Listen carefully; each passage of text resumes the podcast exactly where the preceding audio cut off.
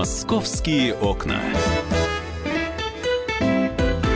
Мы в прямом эфире радио «Комсомольская правда». Меня зовут Валентин Алфимов. Здравствуйте. Сегодня я для вас открываю московские окна. За режиссерским пультом сегодня Александр Ершов. А, итак, а, в удивительное время живем, господа. Удивительное в прямом смысле слова. Есть у нас органы, которые обязаны нас с вами защищать от всяких... Во-первых, в принципе, защищать. Во-вторых, а, защищать от тех людей, которые против нас принимают какие-то действия. Как правило, неправомерные. Мы с вами хорошо помним, а, неоднократно разбирали эту совершенно ужасающую э, историю в, в Балашихе то, сам, то самое скандальное ДТП в Балашихе, где погиб шестилетний э, Леша Шимко. То, то, это та самая история, которую мы называем, ну так, между собой понятно, история о пьяном э, мальчике. Давайте вспомним, как, как развивались дела. Справка на радио «Комсомольская правда». 23 апреля жительница Подмосковья Ольга Алисова на автомобиле Hyundai Solaris сбила шестилетнего мальчика во дворе жилого дома в Балашихе. По словам очевидцев, машина ехала со скоростью выше 60 км в час и протащила ребенка 10 метров перед тем, как остановиться. От полученных травм мальчик умер на месте. Отец ребенка Роман Шимко почти месяц добивался, чтобы против женщины-водителя возбудили уголовное дело. За это время исчезла часть доказательств, в том числе записи видеокамер, зафиксировавшие ДТП, а свидетели начали получать угрозы. Об этом сообщила Екатерина Семенова, уполномоченный по правам человека Московской области. Дело получило громкий резонанс после того, как судебно-медицинский эксперт сделал заключение, что погибший был пьян. Содержание алкоголя в его крови составляло 2,7 промилле. Такой уровень может быть, если шестилетний ребенок выпьет примерно 100 граммов чистой водки. Следственный комитет возбудил уголовное дело по факту халатности экспертного заключения о сильном опьянении ребенка, но повторная экспертиза дала тот же результат – Родители считают, что доказательства сфабрикованы. Дело взял под личный контроль глава МВД России Владимир Колокольцев. Вот а, здесь в нашей справке, да, а, на мой взгляд, ключевая, а, ключевой момент это вот та самая судебно-медицинская экспертиза, совершенно удивительная. Проводил а, эту экспертизу а, Михаил Клеменов. Это врач, судебно-медицинский эксперт. А, он, кстати, оказался знаком очень многим жителям железнодорожной. Он тогда даже после, после очередной программы по этому поводу на Первом канале приходил к нам в студию. Вот здесь вот сидел в нашей студии на радио «Комсомольская правда» и рассказывал, собственно, как э, обстояли дела, и что на самом деле это все правильно, что он абсолютно прав, во всей этой истории. Но, а, как я уже сказал, а, личность это в городе железнодорожный, это подмосковный город, собственно, все и произошло довольно известная. А, вот эм, после того, как стало известно а вот этой страшной трагедии с Алешей Шимко. Тут в интернете появился пост некого гражданина Романа Ломова, тоже житель э, железнодорожного. У него в 2013 году под машину попала девятилетняя дочь. Слава богу, там девочка осталась жива. Слава богу. Но в результате аварии она сломала передние зубы, получила закрытую черепно-мозговую травму. Но тогда тот самый Михаил Клеменов, тот самый эксперт, э, заявил, что ну, он нашел эти травмы незначительными и в заключении написал, что они совершенно никакого вреда здоровью ребенка не причинили. Вот. Что честно говоря, удивительно. Роман, Роман Ломов, это папа той самой девочки, а, он написал даже у себя на странице соцсети, уж не думал, что когда-нибудь услышу эту фамилию, но видит Бог, а, но видно, Бог шельму метит, а, и сколько веревочки не виться, а конец все равно настанет. Ну, в общем, рассказал свою историю, что дочку, что его дочку, да, Нину, посадил на капот Форда Фокуса водитель Лихач, напиши пешеходном переходе летел на красный свет при свидетелях, В результате у ребенка закрытая черепно-мозговая травма, выбиты передние зубы, ушибы, ссадины и, и автофобия в придачу. Это последствия да, ну, ДТП. Вот. А, и Тараман, а, кстати, да, достаточно известный тоже в железнодорожном человек, музыкант, руководитель ансамбля казачьей песни. Ну, как я уже сказал, да, известный в железнодорожном человек, а Михаил Клеменов, доктор, соответственно, да, вот судебно-медицинский эксперт, тоже эм, достаточно известный, и в том числе и потому, что он сам поет. Ну и как-то вот они даже один раз на сцене встретились, и эм, Роман, папа этой девочки, спросил, ну, слушай, дядь, ну, здесь как бы совершенно удивительная история. Ну, то, значит, что-то мямлил, эм, ну, в общем, толком никакого ответа не, не последовало не последовало, да? Ну, в общем, а, в результате с той историей разобрались, благодаря настойчивости адвоката добились справедливости, и спустя три года, три года судились, но все-таки суд выиграли.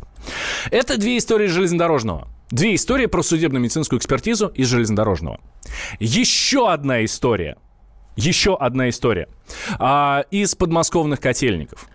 А, там погибла девушка, 17-летняя, а, Вика Лаврухина. А, 19-летняя. 19-летняя девушка а, погибла в конце 2014 года. Предыстория там такая. Она начала встречаться с парнем, а, из, ну, как вот называют его, футбольный фанат, да, а, из тех, кто дерется стенка на стенку, начала с ним встречаться, в общем, то ругались, то, а, то мирились, ну, в общем, в какой-то момент переехала, они съехались, начали жить вместе, жили в квартире, которую мама парня купила в ипотеку, но в какой-то момент девочка Э, девчонка вернулась к родителям уже с вещами. А, причем а, там история была такая, что парень а, занял у нее денег 100 тысяч рублей. Ну, они вроде как разошлись, поэтому девчонка сказала, что, типа, все, ты мне деньги верни. Парень сказал, я тебе на следующий день, типа, верну.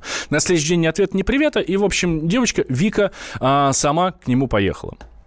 А потом на утро ее тело нашли под окнами того самого дома, где... А, и была, где и жил тот молодой человек. Она приехала а, к нему домой и по показаниям родителей, да, э, встретилась а, там не только с ним, но и там еще и с другими девушками. В общем, скандал и так далее. И, в общем, девчонку в результате нашли утром под окнами того самого дома. И здесь тоже огромное количество несостыковок. У нас прямо сейчас на связи а, Алексей Лаврухин, отец девушки. А, Алексей, здравствуйте. Да, здравствуйте. Алексей, у нас буквально две минуты. Я прошу вас рассказать о тех нестыковках в деле, в судебно-медицинской экспертизе, да, которые, которые вас возмущают.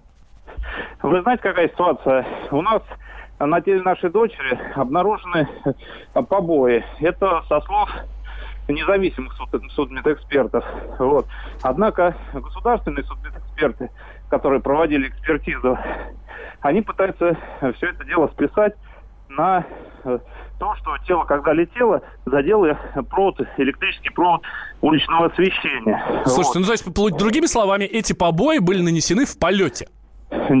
ну, как у них получается, что да. Но они говорят, знаете что? Они не, не говорят, что это побои. Они говорят, что задело провод. Да? Однако математически несложный расчет показывает, что тело пролетало более двух метров от этого провода. Вот, и, в общем-то, задеть не могло. Вот. И судмедэксперты для того, чтобы, в общем-то, математика сошлась, просто-напросто за место э, столб высотой 740 метров, они нам дают, э, что столб у нас э, 9 метров. То есть просто подделали экспертизу, подделали результаты. Слушайте, вы же проводили э, следственный эксперимент. Да, конечно, конечно. Расскажите о нем э, в двух словах. Ну, смотрите, сначала следователи э, решили в виде эксперимента использовать мешки э, с песком насыпанные, да, угу. вот, и бросали, соответственно, с этого окна злополучного. Вот, значит, один из мешков э, задел провод и приземлился на землю на расстоянии 5 метров 50 сантиметров. И провод оборвал аж э, с трех столбов. Угу. Э, вот, соответственно, расстояние от фасада 5,50. А я напомню, тело нашей дочери нашли на расстоянии 8,50. Вот. То есть, а дальше были сделаны куклы, манекены, бросали эти манекены, в общем-то, подобрали статиста, похожего на данного молодого mm человека, И манекены... И, в общем, и попытались ворать. Алексей, я прошу прощения, у нас сейчас небольшой перерыв. Я вас прошу, пожалуйста, не кладите трубку. Мы продолжим через две минуты. Московские окна.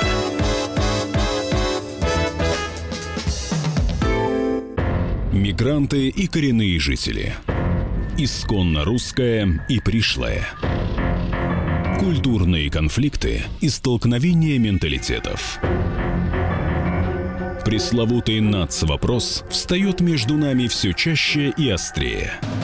Ставим его ребром на радио «Комсомольская правда». Программу «Национальный вопрос» слушайте каждую пятницу после 7 вечера по московскому времени.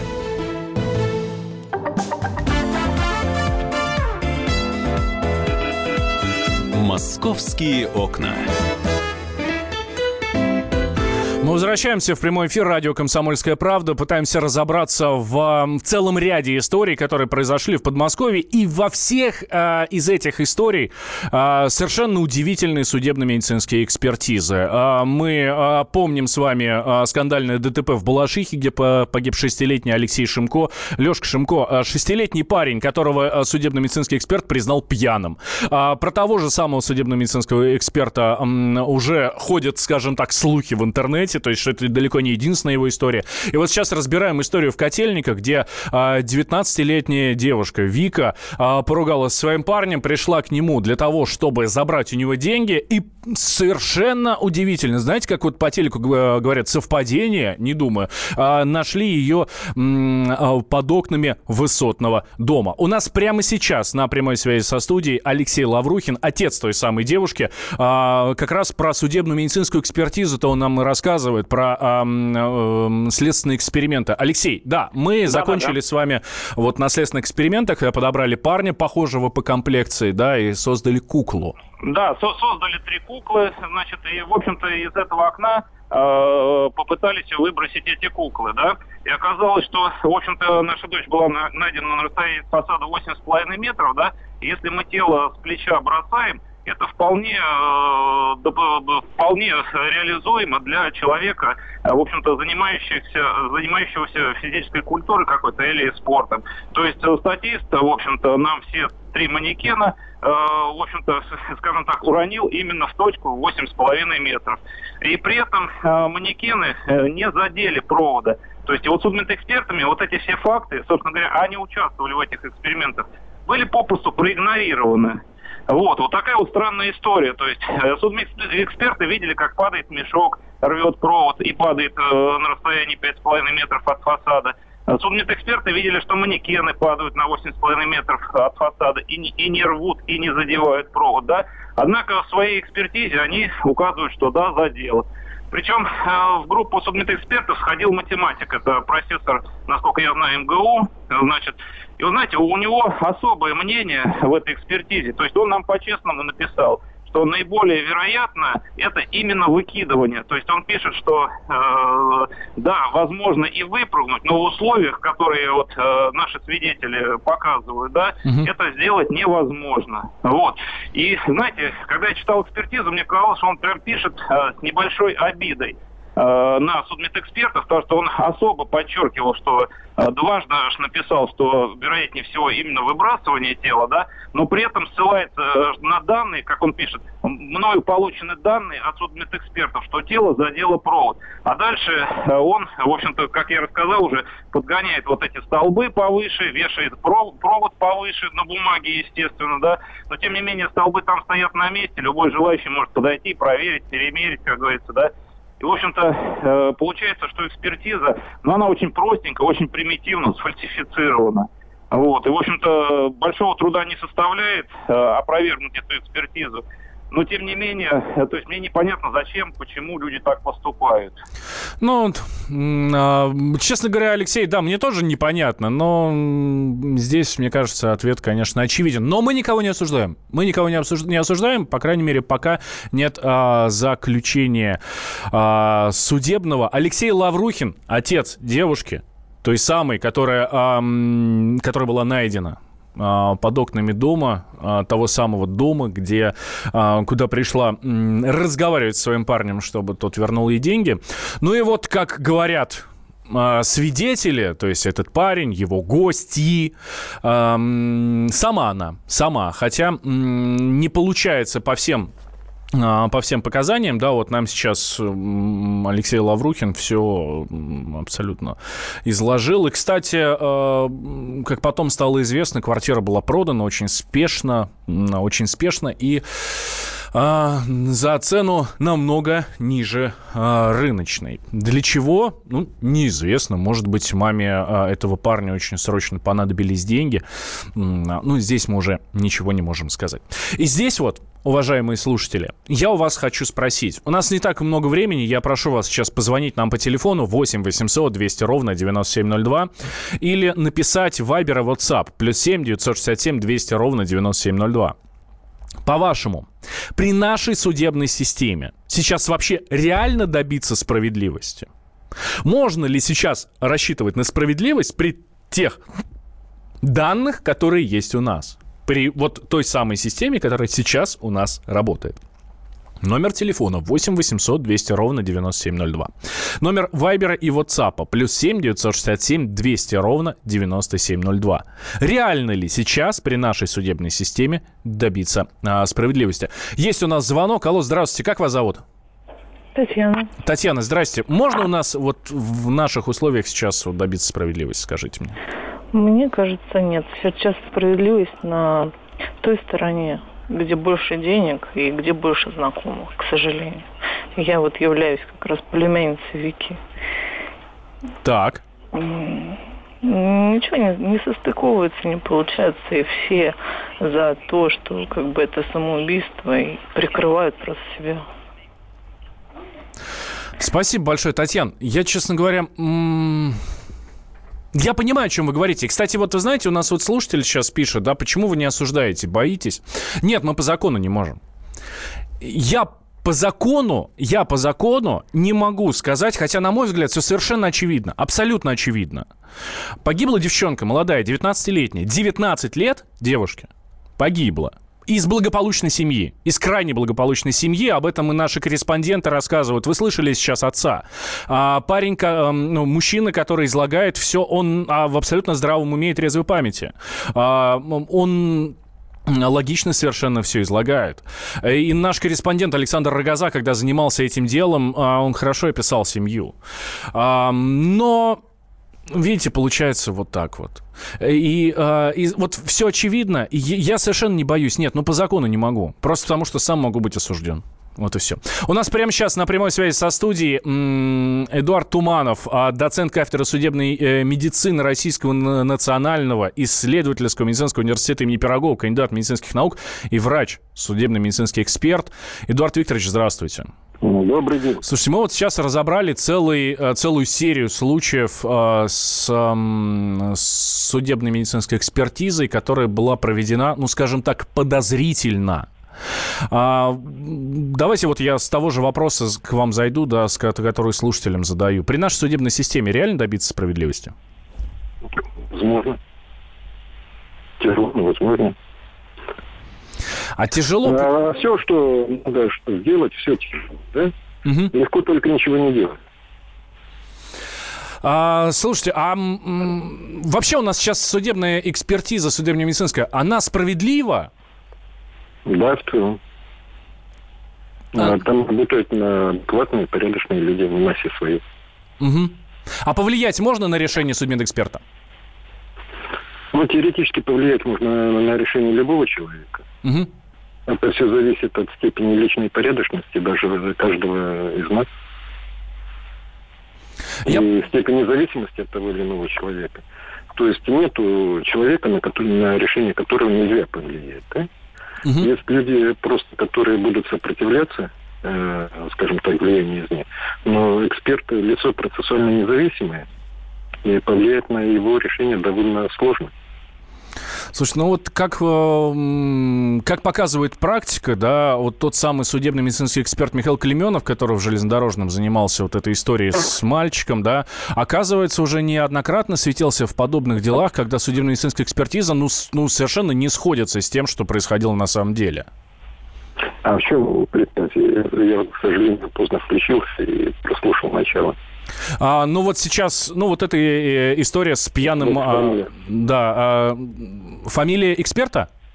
Нет, а в чем вот, э, суть претензий? Ну, с мальчиком там все понятно, там уже и у самих экспертов много вопросов, да, по этой экспертизе, сугубо профессионального плана, потому что очень много нестыковок, несуразиц, да, как бы выплывает. Но, скажем так, путь решения единственный очевидный, необходимо делать эксгумацию. И тогда будет э, понятно, чья сторона права. А сейчас это просто вот э, переливание с пустого в порожнее. Пока мы не, не будет проведено следственное действие, а именно эксгумация, пока мы будут исследованы останки погибшего, все остальное это ну, просто суждения и догадки. Э, спасибо большое, Эдуард Викторович. Эдуард Туманов у нас был на прямой связи со студией. У нас крайне мало времени, к сожалению. Но я очень хочу услышать еще один звонок. Э, к нам дозвонился Виталий, адвокат. Виталий, здравствуйте. Да-да, Валентин, добрый день. 30 секунд, Виталий, 30 секунд. Да, к сожалению, практика такова, что многие, многие юристы, адвокаты имеют доступ к экспертам. И на практике я бы не согласился с товарищем, который сейчас выступал. Очень несложно найти доступ к эксперту и какие-то вопросы обсуждать. Ну, вы понимаете, о чем речь. Виталий, ну я вас как у адвоката спрашиваю, тяжело справедливости добиться? А, ну, в данном случае, вот если на практике взять, судья могла назначить независимую повторную экспертизу. Могла назначить. Почему, mm-hmm. не знаю, не назначили. Вот то, что говорите сейчас. Да, спасибо большое. А, м- говорили мы о странных случаях, которые произошли в Подмосковье за несколько лет. Давайте сейчас небольшой перерыв, после новостей продолжим. «Московские окна».